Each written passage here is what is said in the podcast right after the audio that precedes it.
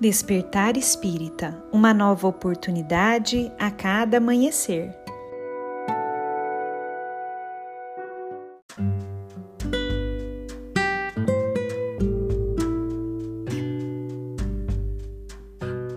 Sejam muito bem-vindos, amigos queridos, para mais um Despertar Espírita.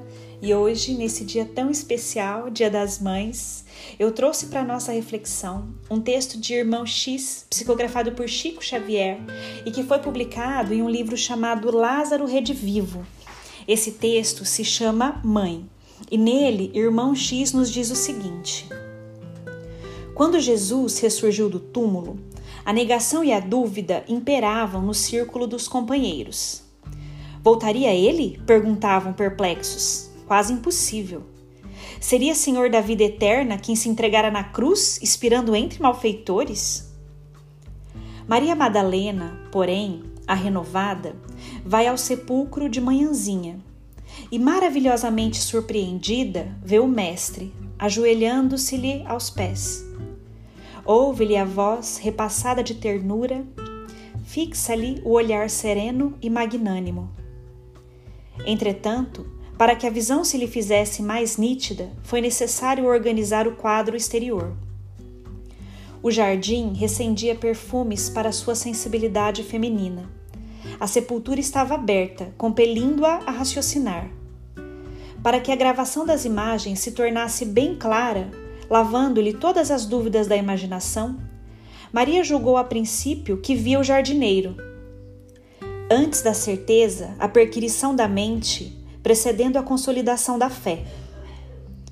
Embriagada de júbilo, a convertida de Magdala transmite a boa nova aos discípulos confundidos. Os olhos sombrios de quase todos se enchem de novo brilho. Outras mulheres, como Joana de Cusa e Maria, mãe de Tiago, dirigem-se ansiosas para o mesmo local, conduzindo perfumes e preces gratulatórias não enxergam o Messias, mas entidades resplandecentes lhes falam do Mestre que partiu. Pedro e João acorrem, pressurosos, e ainda veem a pedra removida, o sepulcro vazio e apalpam os lençóis abandonados. No colégio dos, dos seguidores travam-se polêmicas discretas. Seria? Não seria? Contudo, Jesus, o amigo fiel, mostra-se aos aprendizes no caminho de Emaús, que lhe reconhecem a presença ao partir do pão, e depois aparece aos onze cooperadores no salão de Jerusalém. As portas permanecem fechadas e, no entanto, o Senhor demora-se junto deles, plenamente materializado.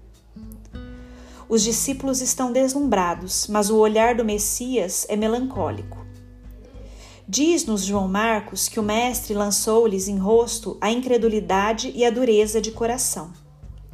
Exortou-os a que o vejam, que o apalpem. Tomé chega a consultar-lhe as chagas para adquirir a certeza do que observa. O celeste mensageiro faz-se ouvir para todos. E mais tarde, para que se convençam os companheiros de sua presença e da continuidade de seu amor, segue-os em espírito no labor da pesca. Simão Pedro registra-lhe carinhosas recomendações ao lançar as redes e encontra-o nas preces solitárias da noite.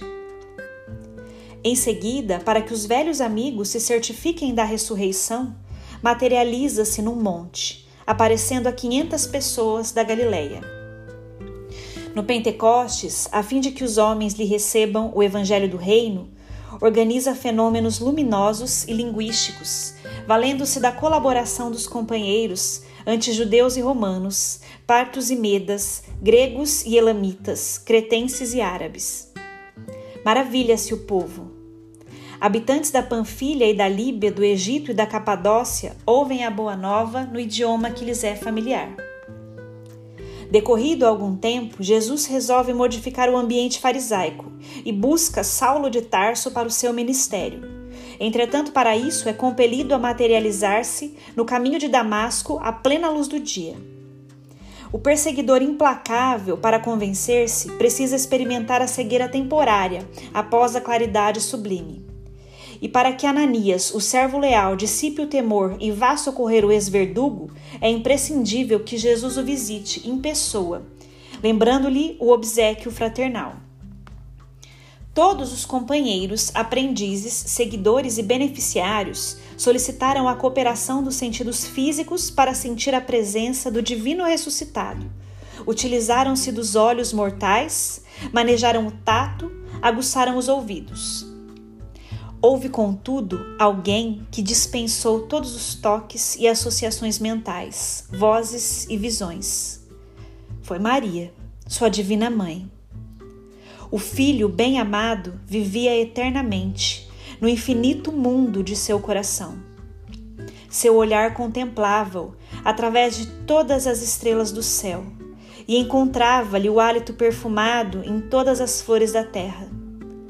A voz dele vibrava em sua alma, e para compreender-lhe a sobrevivência, bastava penetrar o iluminado santuário de si mesma. Seu filho, seu amor e sua vida, poderia acaso morrer? E, embora a saudade angustiosa, consagrou-se à fé no reencontro espiritual, no plano divino, sem lágrimas, sem sombras e sem morte. Homens e mulheres do mundo, que a vez de afrontar um dia a esfinge do sepulcro, é possível que estejais esquecidos plenamente no dia imediato ao de vossa partida a caminho de mais além. Familiares e amigos chamados ao imediatismo da luta humana passarão a desconhecer-vos, talvez por completo. Mas, se tiverdes um coração de mãe pulsando na terra, regozijar-vos-ei além da escura fronteira de cinzas, porque aí vivereis amados e felizes para sempre.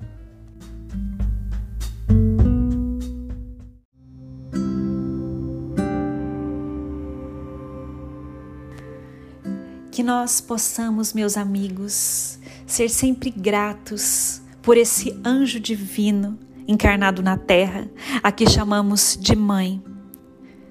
Anjo que abre mão muitas vezes dos benefícios da sua vida para nos cuidar, para nos proteger, para nos ensinar o bom caminho. Anjo que muitas vezes derrama suas lágrimas sem nos deixar perceber, com o intuito de nos dar sempre aquilo que é o melhor. Esteja essa mãezinha encarnada ou desencarnada que nós possamos ter a certeza em nossos corações de que lá ela está, a zelar por nós, através do seu amor, através do seu carinho, através das suas preces, através da energia que abençoa.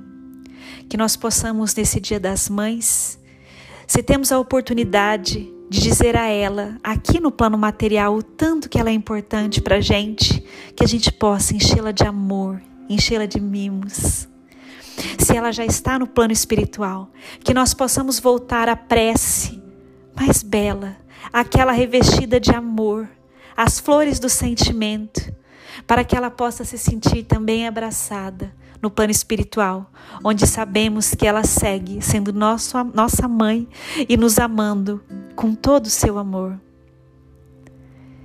Que esse sentimento seja abençoado e fortalecido sempre pelo nosso reconhecimento e gratidão, pela oportunidade que Deus nos dá a cada um de nós, de ao longo da nossa existência, termos um anjo em nossa vida, a que nós podemos chamar de mãe.